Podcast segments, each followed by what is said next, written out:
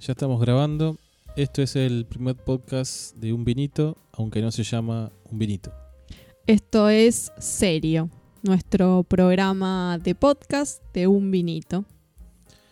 Bueno, no se va a tratar de noticias exclusivamente, como era Un Vinito, sino que lo que tengamos ganas de hablar en el momento que grabamos. Así que va a ser como muy caprichoso el, el podcast. Pero bueno, es la idea primaria que teníamos de, de, un vinito que al final después por la cuestión de la pandemia se fue formando en un programa de radio, pero inicialmente la idea era un podcast. Dejar librado al azar nuestros deseos. Así que bueno, arranquemos. Hoy más o menos tenemos un tema que tiene que ver con la eh, guerra de Rusia y Ucrania. Sí, yo le pondría un término más amplio, que es un tema que también hemos tratado en el programa de radio, que es eh, el fin del mundo, por llamar de alguna manera. Que se entiende por fin del mundo, porque muchas veces como somos tan antropocéntricos, hablamos del fin del mundo como el fin de la raza humana, y tal vez nosotros desaparezcamos y el mundo siga funcionando, inclusive mejor. Sí, es verdad. Bueno, algo aventuramos eh, la charla anterior que tuvimos, que no es la primera edición, pero sí fue una prueba piloto respecto del fin de la humanidad o lo que se podría llegar a... Que si esto llega a tener éxito, tal vez en algún momento lo subamos. Ok. Eh, sí, es cierto. Lo del, lo del apocalipsis como el fin de la humanidad y a veces comparto esa idea. Bueno, tenemos la gatita que también está queriendo salir en el podcast. Ella quiere su que lugar. nunca se acerca, pero justo ahora que estamos grabando viene. Eh, pero bueno, retomando el tema del fin del mundo, antes de desarrollar cualquier temática, creo que el fin del mundo no va a llegar, ¿no? O por lo menos como la expectativa que uno tiene, sino que es un proceso agónico, largo. No es un fin, ¿no? Justamente, sino que es un proceso. Yo siempre tuve como las ganas, el deseo de que sea un fin, porque bueno, si hay un fin, o no hay más nada y listo y se termina el problema, o hay un nuevo comienzo, ¿no? Más esperanzador. Pero bueno, ya finalizando esta pandemia, creemos al menos por ahora, ya nos dimos cuenta que no, que no existe ese, ese hecho de corte que haga que empiece algo nuevo, que no empiece nada. Tendremos que acostumbrarnos, ¿no? A esta decadencia, agonía. El letargo. Que está sufriendo la, la humanidad. Bueno, alguna vez hablamos de Bifo Berardi, ¿no? De, que estamos viviendo la agonía del capitalismo y que el capitalismo es un cuerpo que se está pudriendo, ¿no? Y nosotros vivimos dentro de ese cuerpo. Sí, eh, es verdad que cuando pienso en el apocalipsis, creo que mi deseo más profundo es poder vivir el fin de una era o en algún punto vivir una revolución. No sé si el mundo que vendrá después será mejor, eso a veces uno no lo puede saber de antemano. Pero sí vivir una revolución sería eh, un gran hito histórico que me gustaría vivir, vivenciar. Un antes sí, un hecho que marque un exacto, quiebre. Sí, y es cierto que ya a mis 30 y largos hubo sucesos, pero que no tuvieron contundencia como para marcar eh, un hito y empezar a hablar de una nueva era en la historia de la humanidad. Bueno, nosotros por generación somos hijos políticos del 2001. Que para algunos fue un antes y después, para otros fue un como una luz que se prendió pero que se apagó rápidamente. Eso depende de los gustos de cada uno. Después que tuvimos el crack del 2008, pero que ni nos sí, enteramos. No nos enteramos. Y ahora tenemos de vuelta. Ah, no, me estoy olvidando, el 11 de septiembre. También Sí. del 2001. Del 2001. Que por primera vez supuestamente Estados Unidos estaba siendo atacado en su propio territorio, ¿no? Y bueno, tenemos el 2020, ¿no? Como otro momento que parecía, pero que en realidad todo se volvió a reacomodar, favoreciendo a los mismos de siempre, concentrando más los poderes y las riquezas. Y bueno, estamos a la puerta de un nuevo evento, aparentemente, que algunos llamarían la Tercera Guerra Mundial. Es un poco exagerado. Y volviendo a la idea de, esto del letargo, de la agonía, no creo que exista un hecho tan trascendental como fue la Primera o la Segunda Guerra Mundial en el siglo XX, ¿no? Estamos ante un conflicto más regional. Algunos hablan de que es una patria de, Putin para poder sostenerse en el poder, porque Rusia viene eh, cayendo en sus estadísticas económicas, en su desarrollo tecnológico, y bueno, es como uno de los últimos tiros que le queda. Igual el conflicto entre Rusia y Ucrania es un conflicto que ya tiene algunos años, no es que se dispara ahora, ¿no es cierto? Por lo menos en mis lecturas que no han sido muy profundas. Eh, desde el 2014 por lo menos hay conflictos en entre 2014 ambos países. La, la crisis política actual, ¿no? Pero desde la disolución de la Unión Soviética, que es una zona caliente, digamos, en ese sentido, porque son todas repúblicas que pertenecían a la Unión Soviética y bueno, lograron su independencia, pero después de, la llegada del capitalismo, de la economía de mercado a Rusia, hubo un intento de recuperar ese viejo imperio, eh, sobre todo por parte de Putin y, lograr nuevamente la zona de influencia que tenía la Unión Soviética. Entonces siempre estuvo en tensión y con un occidente encabezado por Estados Unidos tratando de acercar a su viejo rival, ¿no? que es un poco lo que desata este conflicto, ¿no? la posibilidad de que Ucrania ingrese en la OTAN, que es una organización que se creó justamente en el contexto de la Guerra Fría ante la inminente o la inminencia de un ataque soviético sobre Europa. Ahora, en términos reales, pareciera ser que se está dilatando en el tiempo la posibilidad de efectivizar ese enfrentamiento bélico entre ambos países. Por, lo menos varios países miembros de la OTAN ya le dijeron a Ucrania que no, no, lo apoyarían y tengo entendido que el propio Ucrania le promete a Rusia, Putin, no ingresar a la OTAN. Sí, hubo como distintos idas y venidas. Eh, hace más o menos un mes, Rusia movilizó 150.000 soldados a la frontera de Ucrania, que es donde empieza este punto de tensión que estamos viviendo. Después hubo un repliegue, parte de esas tropas volvieron a sus cuarteles hace unos 10 días.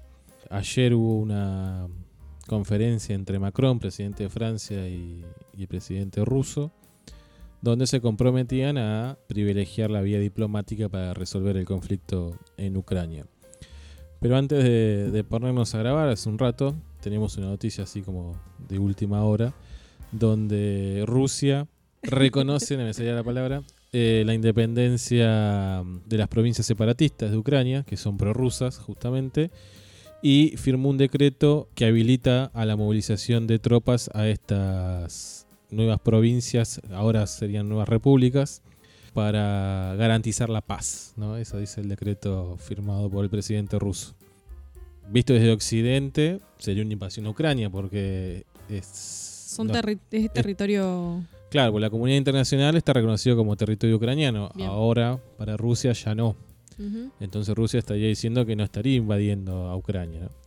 Pero bueno, seguramente esto ha sido acordado. Yo no creo que si ayer estuvo reunido con el presidente de Francia, hoy Putin se corte solo, digamos, y haga esto, ¿no?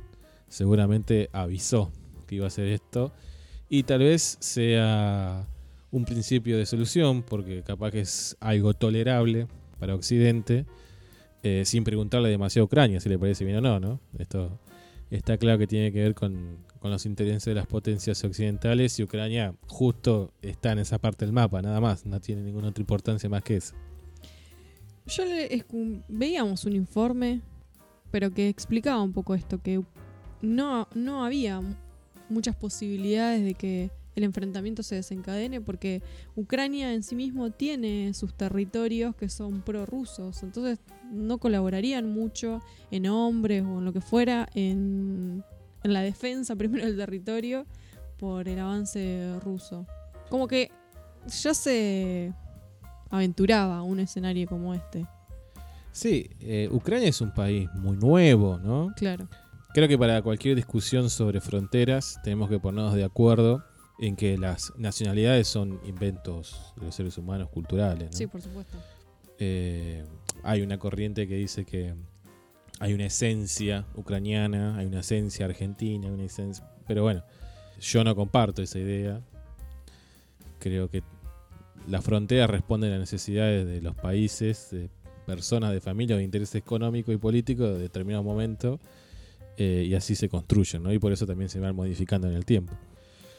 Entonces, defender la independencia ucraniana como si fuera una causa de, de los nobles humanos es muy difícil porque tiene que ver más con los estados tapones que los distintos imperios se han ido poniendo a lo largo de, la historia, ¿no? No sé, no es para ofender a nuestros compatriotas uruguayos, pero un poco el nacimiento de, Uruguay tenía que ver con que Inglaterra no quería una supremacía ni de Argentina ni de Brasil en el Río de la Plata, ¿no? Entonces de esa manera le convenía que existiera Uruguay. Eso no significa que no había anteriormente una intención, por lo menos de algunos, de algún grupo, de independencia, ¿no? Pero bueno, tenemos ejemplos eh, a, lo largo y a lo ancho del mundo de, todos los colores y en todos los momentos, ¿no? Eh, Malvinas, tranquilamente podría ser otro ejemplo, Gibraltar, que, bueno, que son distintos enclaves coloniales que van quedando, sobre todo en Inglaterra, y que tienen que ver con, con eso, ¿no? Con generar un estado ahí tapón, un escudo frente a otro interés. No sé, la división de Corea, Corea del Norte, Corea del Sur también, tiene que ver con eso, ¿no? Así que el inicio del conflicto este año tiene que ver con que con la posibilidad de que Ucrania entre a la OTAN y ahí se vea rodeada Rusia. Sí, porque muchas de las el juego el TEC. El TEC, sí, es un poco eso. Muchas de las. El que juega el TEC es mucho más fácil entender la geopolítica. Soviéticas fueron ingresando a la OTAN. Entonces, eh, Ucrania es como el último bastión que queda para que Rusia quede completamente cercado por los misiles norteamericanos, que es el mayor financista de la OTAN. Es interesante pensar el, conflicto en términos eh, políticos porque mm, marca el ejemplo claramente, por ahí a veces se nos pasa de largo, la impronta que tiene Estados Unidos en todo el mundo. Una vez dice, bueno, Estados Unidos es la primera potencia mundial, pero es difícil de concretarlo. Digamos, ¿dónde se ve que Estados Unidos es la potencia mundial por excelencia? Y cuando uno se da cuenta que tiene prácticamente muchos de los territorios a nivel mundial y encima este conflicto justamente es por la posibilidad de que Estados Unidos también avance con la excusa de la OTAN, ¿no? Porque también ahí habría que explicar qué es la OTAN. No es más que una excusa norteamericana con la cuestión de la defensa bélica para seguir poniendo sus fichas y sus pies en cada uno de los territorios. Eh, en este caso, en cualquier lugar del mundo. Sí, la OTAN es curioso porque al momento de caer la Unión Soviética hubiese caído el objetivo para el que fue creado, ¿no? Sin embargo, subsistió e intervino en distintas cuestiones norteamericanas. Hablamos del 11 de septiembre, bueno, eso fue usado como excusa por parte de Estados Unidos para forzar a la OTAN de que apoyara, por ejemplo, la invasión de Afganistán, ¿no? que fue como la, respuesta al atentado del 11 de septiembre. Eh, porque bueno, una de las cláusulas de, la OTAN es que si algún país miembro es atacado por una potencia extranjera, todos responden en, su defensa, ¿no? Es medio difícil pensar a Afganistán como una potencia extranjera, pero bueno, es otro tema. También eh, Inglaterra recibió el apoyo de la OTAN en la guerra de Malvinas. Si bien no hubo demasiado despliegue militar, pero bueno, por lo menos desde lo político y de la ayuda geopolítica de ese momento lo recibió por parte de la OTAN. Sí, es como el as bajo la manga. Bueno, cualquier cosa están los refuerzos de la OTAN. Y es una forma también de repartir culpa, ¿no? No es solo Estados Unidos invadiendo un país, sino que es la comunidad internacional que vela por la justicia de los pueblos libres. Claro, sí, de simular un poco así como la OTAN está en términos bélicos disimulando el poderío estadounidense, también podemos decir que el Fondo Monetario Internacional, como organismo financiero, también solapa el poderío estadounidense porque forma parte del directorio por excelencia. Tentáculos que tiene el imperio, ¿no? Para exacto. llegar, donde conviene llegar más con una cuestión comercial está el Fondo Monetario y cuando los- se agotan las cuestiones comerciales aparece el brazo Claro, armado, ¿no? Exactamente, sí. El otro día eh, leía una nota, eh, un poco desviándonos del análisis geopolítico, si esto se puede llamar análisis, sobre la problemática que hay en Ucrania relacionada con el suicidio, que me pareció muy interesante. Sí, porque como decías vos, el conflicto empieza, este, o por lo menos esta etapa de este conflicto, empieza en 2014 cuando había un gobierno prorruso y es eh, sacado eh, a raíz de un golpe de Estado que lo da el actual presidente de Ucrania. A partir de ese momento aparecen estas dos repúblicas, estas dos provincias, que en un principio eran provincias eh, ucranianas prorrusas que declaran su independencia de manera unilateral, ¿no? No, no reconocida por nadie. Eso llevó a que, bueno, tropas ucranianas se enfrenten a las tropas locales de esas provincias, obviamente completamente armadas y apoyadas y sostenidas por Rusia. En ese conflicto hubo muertos, hubo veteranos de esta guerra. Que bueno, dentro de ese proceso ahora estamos en un punto de tensión, pero es, podríamos decir que es la misma guerra civil de alguna manera. Eso también, volvemos a lo mismo, depende de donde uno se quiera parar. Y bueno, una de las problemáticas que generó eh, fue los suicidios al estar viviendo en un contexto de guerra. Claro, es el agravamiento de la salud mental y mm, la como que se conjugan muchas cuestiones. Por un lado, eh, la sensación de la guerra inminente hace mucho tiempo, ¿no? Esa sensación que obviamente tensiona, desgasta, eh, genera mucha ansiedad, mucho miedo, no hay posibilidad de proyección a futuro porque todo el tiempo puede estar la inminencia de la guerra y por lo tanto de la muerte. Y por otro lado también se conjuga eh, algunas cuestiones culturales y religiosas propias de, de la región. Y lo que explicaba era que está muy mal visto el suicidio, por lo tanto se oculta muchísimo. De hecho, tienen muchos problemas con eh, las estadísticas sobre el suicidio real, porque las familias lo ocultan, porque como está castigado religiosamente el suicidio, eh, si un eh, veterano ¿no? o un soldado que está en servicio y no aguanta la situación efectivamente se suicida, las familias lo ocultan porque, por ejemplo, si no, a los velorios o al entierro no puede asistir ningún sacerdote y no lo pueden despedir eh, de manera religiosa, Sí, como no merece ni en siquiera función de sus creencias, claro. Y por otra parte, eh, no está condecorado, digamos, no hay eh, beneficios económicos que recibiría cualquier veterano o familia en realidad de veteranos Claro, que no los van a se recibir. que no murió En servicio. En servicio. Exactamente. Entonces no, no hay pensión, no hay nada.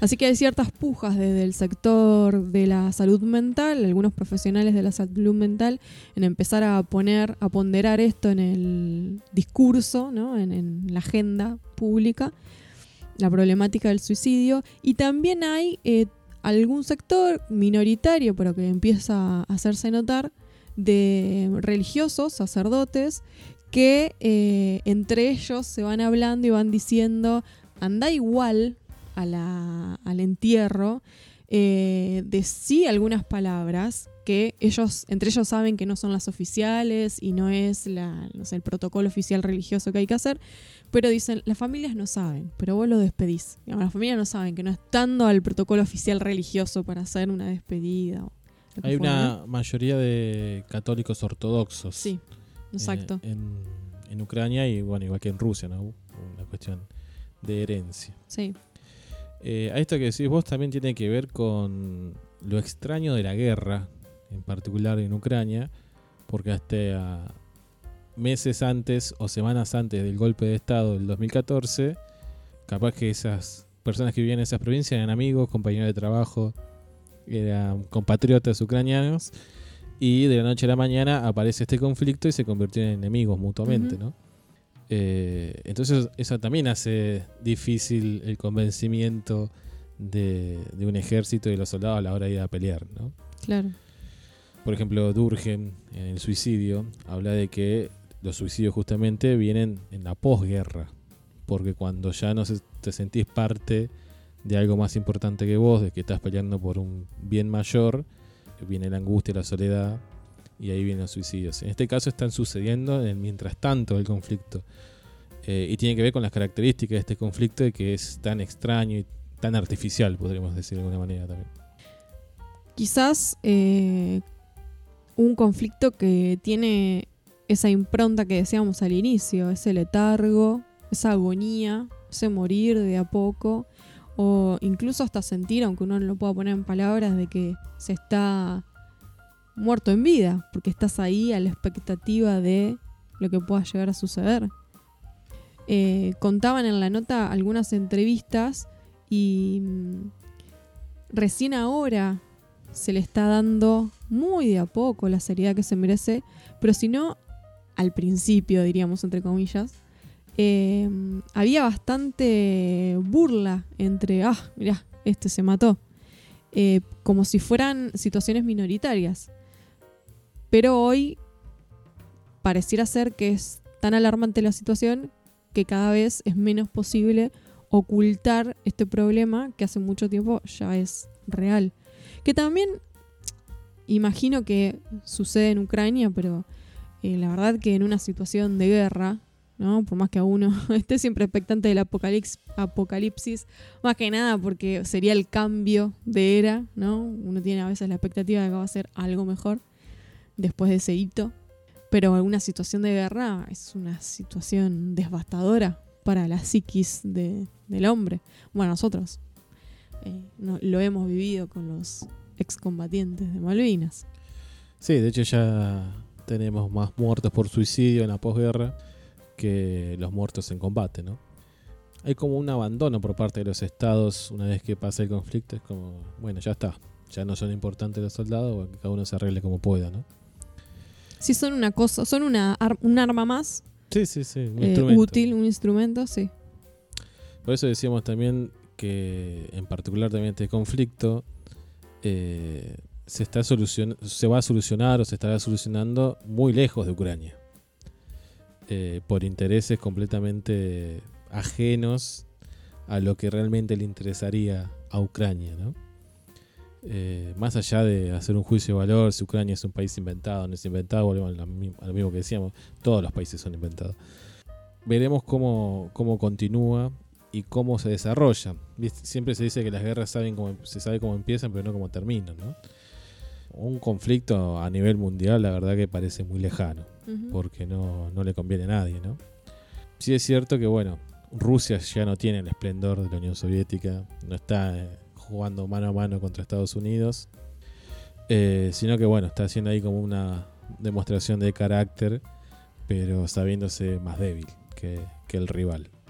Eh, de hecho, el mayor ingreso de Rusia hoy en día es el gas, ¿no? Es una materia prima como nosotros vendemos soja. No es un bien de una potencia vender una materia prima. No, depende de los chips que desarrolla alguna empresa o el Estado ruso. Pero bueno, no es, no es poco importante igualmente ese gas porque es el que abastece a toda Europa, ¿no? Por eso Alemania y Francia todo el tiempo trataban de poner paños fríos y como que se despegaban un poco de la postura de Estados Unidos porque, bueno, dependen 100% para hacer funcionar su economía del gas ruso, ¿no?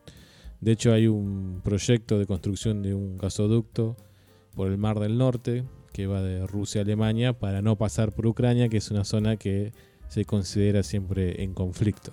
Tengo entendido que es un proyecto que está en camino, que le falta muy poco para sí, Sí, sí, está en desarrollo. Casi nada. Eso se va a terminar muy pronto. Tal vez esa sea la solución para Ucrania, pues dejaría de ser importante como mm. zona estratégica. Dejarían de mirarlo. claro, claro. Te quedaría a la buena de Dios completamente solo. Claro, exactamente ya no le va a importar a Estados Unidos o a Alemania o a Inglaterra o a Francia que, ingrese a la OTAN porque ya perdería eh, importancia estratégica.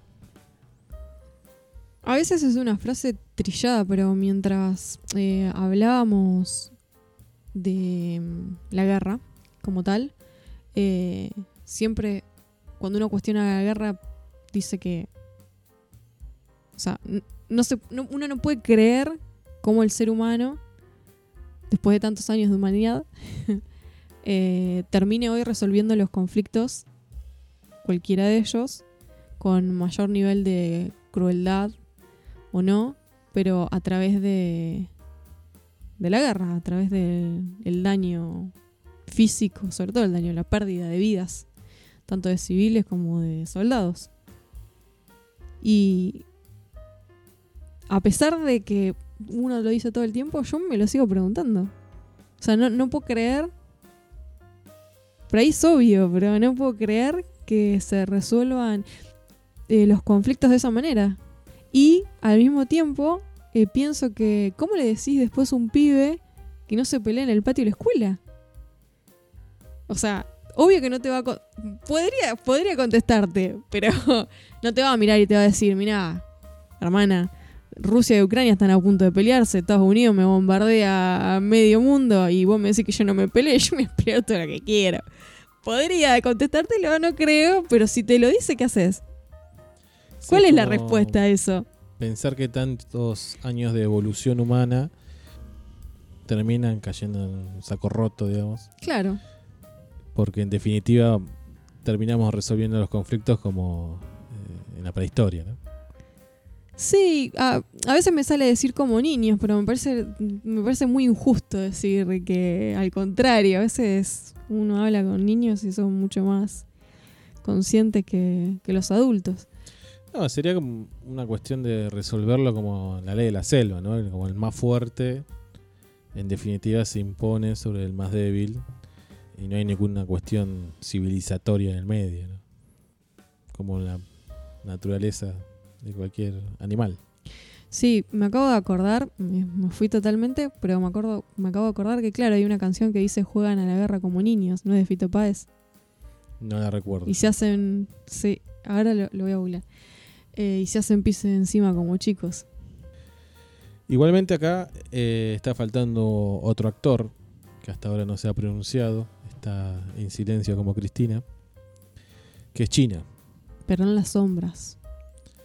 Está tejiendo en silencio. A priori lo podríamos poner como un aliado de Rusia, pero tampoco está tan claro, ¿no?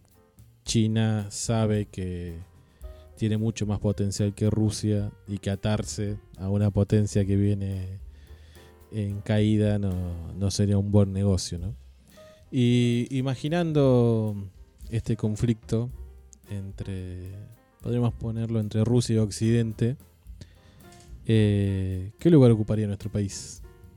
Estaba pensando en algo parecido, porque me imagino el mundo eh, hoy, me lo imagino en tres grandes bloques, Estados Unidos, Rusia, China. Después hay, obviamente, potencias europeas, pero que están muy apegadas a Estados Unidos, entiendo. Y nosotros estamos como viendo cuál es nuestro mejor padre. Porque ¿qué vamos a hacer? No tenemos nada. La política exterior argentina en el último tiempo tiene que ver con, bueno, tenemos que arreglar con el Fondo Monetario, que como decíamos al principio, es Estados Unidos en definitiva. Pero por el otro lado también tenemos varios negocios con China y con, y con Rusia queremos tenerlo más que lo que tenemos en este momento. Pero bueno, por ejemplo, de China, gran, una gran parte de, las reservas y de lo que respalda el peso argentino son los yuanes. Eh, y gran parte de las inversiones que se han anunciado también van a ser de capital de China, alrededor de 20 mil millones de dólares se anuncian en inversiones en los próximos años para Argentina de, capitales chinos. Es como que estamos, eh, somos el hijo de padres separados que se están tensionando, porque obviamente tenemos, eh, Estados Unidos nos tironea por el apriete de la deuda externa, eh, China también nos tironea, porque tenemos negocio con China y además bastante nos está bancando. La verdad que la única solución que yo le encuentro por el momento es, si somos casi adolescentes, mandarlos a, la mierda a los dos y juntarte con todos los primos latinoamericanos que tenés por acá y más o menos hacer algo decente. Porque eh, la verdad que la situación argentina, en ese sentido, que no creo que se vaya a disparar ninguna tensión exagerada, ¿no? Pero estamos ahí un poquito para Estados Unidos, un poquito para China, un poquito no dejamos de hablar con Rusia. El problema es que con los primos o hermanos latinoamericanos no estamos en el mejor momento de, la relación, ¿no? ¿Te imaginás poniéndote de acuerdo con Bolsonaro para tomar una Claro, postura? ese es el problema. Tendríamos que... Con la calle Pou. Claro, sí. Tendríamos que pedirle a nuestros primos latinoamericanos que igual maduren un poquito. Y ni hablar puertas adentro, ¿no? Eh, si hablamos de apocalipsis Bueno, agónico, tenemos que nombrar lo que está sucediendo en, en Corrientes con el fuego. Y la mayor discusión es, en vez de, de pasar por cómo apagamos el fuego, cómo prevemos el cambio climático, cómo disminuimos los efectos, están pasando por quién tiene la culpa, quién hizo más o quién hizo menos, quién ayudó, quién no ayudó. sí, estamos eh, felicitando a Santi Maratea por la recaudación millonaria que hizo y pidiéndole la renuncia a Cabandier. Después no hay mucho más análisis. Lo de Santi Maratea es muy loco. Me voy, me voy pero es muy loco. Porque... ¿Y ahora qué vamos a hacer con la plata que recaudó? No, no tengo idea para qué. Si es para comprar equipo a los bomberos o para la reconstrucción una vez que se apaga el fuego. No, no sé para qué es el dinero, no, no, he leído demasiado sobre el tema. Sí vi una, varios, eh, varias publicaciones similares eh, con la siguiente reflexión. ¿Vieron que la iniciativa privada es mucho mejor que estos nefastos funcionarios? Bueno, ves, al fin y al cabo, así como hace, no sé, 10 minutos decíamos no aprendimos años de tan, no aprendimos nada, perdón, de tantos años de humanidad y terminamos resolviendo los conflictos eh, a través de una guerra. Bueno, en Argentina no estamos exentos de ese poco aprendizaje porque no hemos aprendido nada de nuestros últimos años de historia respecto de las iniciativas privadas. Si nos fundió algo fue la iniciativa privada en este país. Sí, tiene que ver con este discurso de que la política no resuelve, ¿no? Que bueno, que igualmente hay un anclaje en la realidad. El tema es que sabemos que cuando la política se corre de... ¿Qué queda? ¿El mercado? Claro. o una dictadura. Ya sabemos cómo nos va con esos contextos, ¿no? Que no sé si es culpa de Santi Maratea tampoco. No, que- ni hablar porque ah, yo me cae bien. No, a mí no me cae bien, pero tampoco para matarlo, porque en No, definitiva está nada. tratando de, de hacer algo, qué sé yo. No, no vamos a criticar sus buenas intenciones. El peligro está en que la sociedad entienda que ese es el único camino, ¿no? Como, no sé, gente que junta plata y, y con eso soluciona los problemas cotidianos. Es, es como raro la fórmula, ¿no? No, y es también tener un escaso análisis de justamente los orígenes de los incendios. Y esas son zonas que después se van a apropiar para, qué sé yo, plantar soja. Digamos, ahí la iniciativa privada Sí, tiene bastante que... Teoría del inicio del fuego que tiene que ver con el cobro de seguros, ¿no? Que había una cosecha ya perdida por la sequía que, que hay y que, bueno, que se quemaron los cultivos para poder cobrar el seguro y se desmadró. Por eso decía, en vez de estar discutiendo cómo tratamos el cambio climático, porque estos son todos efectos del cambio climático, la sequía, el extractivismo de la tierra a lo que dé, estamos discutiendo si Cabandier hizo algo, si Cabandier no hizo nada, si Santi Maratea junta plata, si Bernie aparece en helicóptero, y nadie está discutiendo realmente lo de fondo que tiene que ver con el modelo económico, ¿no? Cómo nos relacionamos con los recursos naturales. Sí, es la diferencia entre la opinión y el pensamiento. Porque opiniones tenemos un montón, ¿no? La opinión sería frases como a mí me parece, yo creo, no, para mí acá la culpa la tiene tal o para mí hay que hacer esto, pero son frases con escaso sustento. Y quizás hay que hacer un ejercicio muy detallado y que va a llevar muchísimo tiempo que a uno le lleva muchísimo tiempo, no me estoy diciendo iluminada, ni mucho menos, pero que es separar o poder eh, escindir, diferenciar cuando uno está dando una opinión y cuando uno realmente está pensando una situación, es decir, la está argumentando, está viendo las distintas aristas que tiene ese problema y, está con el otro eh, viendo distintos puntos de vista creo que estamos llenos de opiniones. Y ahí tenemos un problema. De los que tienen que opinar, ¿no? O de los que de última no tienen otra responsabilidad más que opinar. El problema es de los que no tienen la responsabilidad de solamente opinar, sino de pensar, de pensar políticas públicas, de decidir proyectos de país. Y ahí uno empieza a entender, si querés, como para ganar, uno empieza a entender por qué al fin y al cabo terminas resolviendo los conflictos eh, de manera bélica. Es la diferencia entre el acting ¿no? y el pensamiento. Cuando ya no hay lugar para el pensamiento y la diferencia con el otro, chao, te pongo un tiro. Sí, cuando priman también los intereses materiales sobre cualquier otra cosa, ¿no? Sí, exacto. Porque como decíamos en el conflicto de Ucrania, atrás de eso hay una cuestión geopolítica, de defensa, por llamar de alguna manera, de, Rusia frente a Occidente, pero por otro lado también está la cuestión del gas, que es netamente plata. Y acá es lo mismo. Por un lado tenemos la cuestión ambiental, que tiene una raíz económica, porque reventamos el planeta para sacar más plata. Y una cuestión de estrategia política de los dos grandes alianzas que tiene la Argentina en este momento, que es el Frente de Todos y, Cambiemos, que, que está muy bien la disputa política, justamente la política es para eso. El tema está en qué disputamos, ¿no? si disputamos solamente la pelea sobre la opinión de, los opinólogos, como decías vos, de cada uno de los dos bandos, o si realmente vamos a discutir qué, qué hacemos con, en principio con el territorio argentino, pero bueno, hay que discutir qué hacemos con el planeta para tratar de aminorar los efectos del cambio climático, que la Organización Mundial de la Salud ya dijo que son irreversibles los efectos, ¿no? en un informe hace muchas semanas. Quizás hay que empezar por instalar algunas cuestiones semánticas. Por ejemplo, no pensar en qué proyecto de país queremos, sino, en todo caso, qué proyecto de vida como colectivo estamos pretendiendo. Porque el proyecto de país pareciera que se pierde.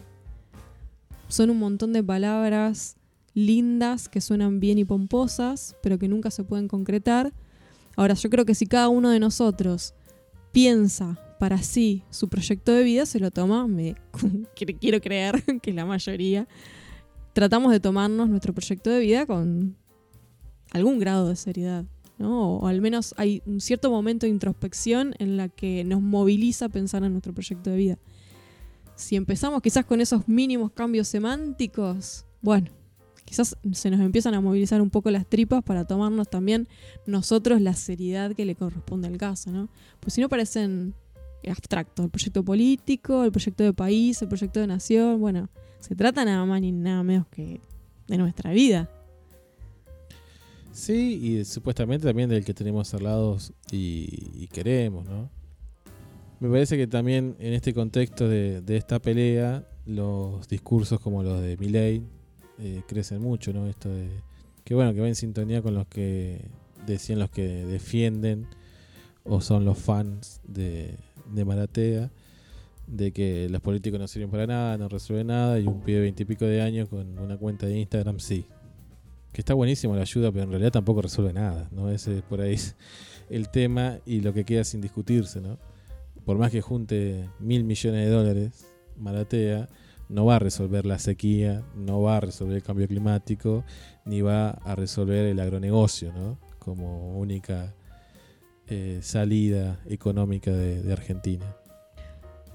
Se necesita irrupción en el discurso, porque en algún punto si los jóvenes, no sé si en su gran mayoría, pero ha tenido varios adeptos de parte de la juventud Miley o tiene muchos colaboradores, por haber juntado tantos millones también Santi Maratea, eh, como se necesitan, como la gente necesita, la gente, las personas necesitamos eh, aquellos líderes que irrumpan en el discurso. Y la verdad que hace muchos años igual que falta esa irrupción en el discurso, lo distinto en el discurso, no lo apolítico, pero dentro de la política lo distinto en el discurso. Y uno al menos, qué sé yo, desde el peronismo también viene exigiendo que haya cierta contundencia en el discurso que por ahí no la estaríamos encontrando.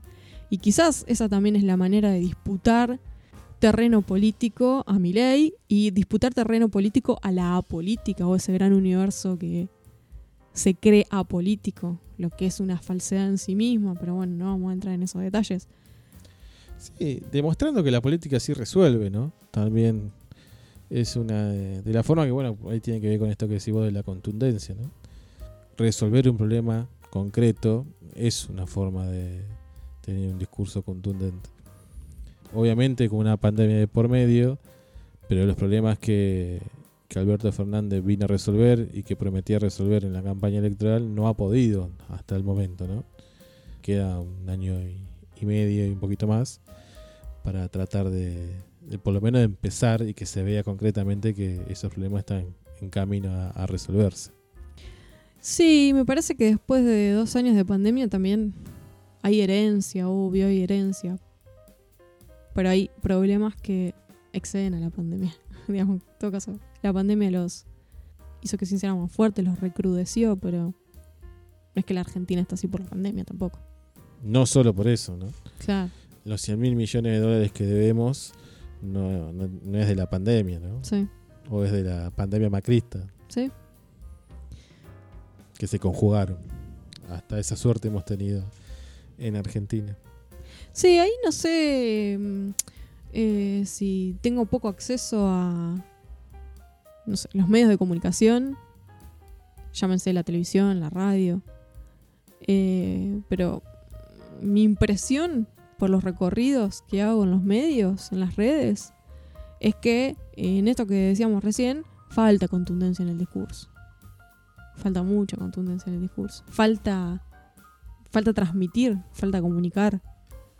Sí, eh, bueno, fue uno de los puntos más criticados del gobierno, ¿no? La cuestión de, de la comunicación. Que en un principio de la pandemia lo había hecho bien.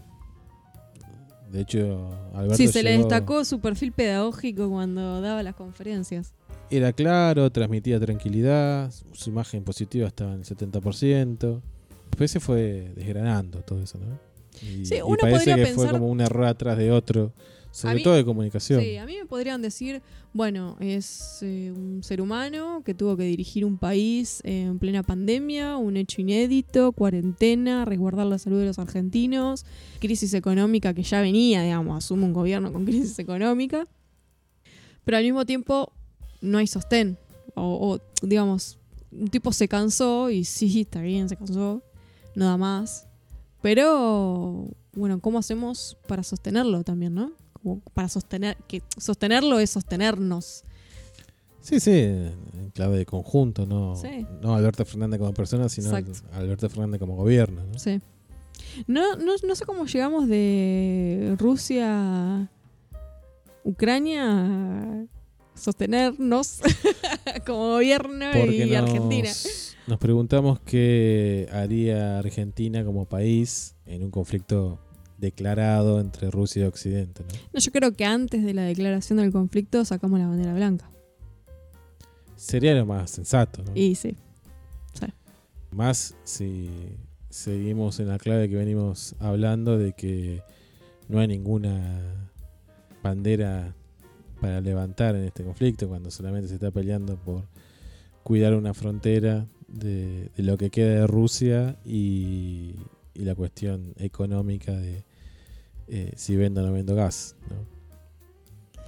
Y en un mundo hiperconquistado por Estados Unidos o por alguna otra potencia, eh, ¿es sensato seguir sosteniendo la soberanía nacional o me fui a la mierda? No, o sea, ya hablar de eso es mucho. O por lo menos es para otro podcast. Ok, pero vamos para otro podcast. Eh, digo, digo, digo lo que pienso, que el otro día lo hablábamos fuera del podcast, pero yo lo que pienso es, es una joda igual, ¿eh? Pero se podría, para una charla no, no está mal. Pero en un país donde muchas de sus, de muchos de sus recursos naturales son extraídos por empresas extranjeras, prácticamente hablar de soberanía nacional es una falacia. De hecho, todo el tiempo estamos diciendo hay que discutir la soberanía nacional. Bueno, muchacho, llamémonos en serio, colonia de, y dejémonos de joder. ¿Para qué vamos a estar sosteniendo nuestra soberanía? Por lo menos vamos a tener pasaporte como una- para todos lados. Claro, es como, esto es una farsa. Sincerémonos y por ahí la pasamos mejor. Si no, nos estamos mintiendo a nosotros mismos todo el tiempo. Es más, le estamos haciendo el juego a los otros porque no nos bancan y encima se la llevan toda. No sé, para otro podcast. Bueno, hemos pasado por los temas más importantes que están sucediendo a nivel país, eh, el fuego en Corrientes y las disputas políticas que se están dando a nivel mundial, el conflicto de, en Ucrania, pero que en definitiva es Rusia frente a Estados Unidos y sus aliados europeos. Y bueno, seguiremos eh, analizando la situación como vaya evolucionando. En principio, este podcast va a estar los martes disponible para ser escuchado. El futuro para ustedes. Nosotros estamos en lunes. Y bueno, nos mantenemos comunicados por las redes y nos escuchamos. Somos Florencia y Sebastián y esto es serio.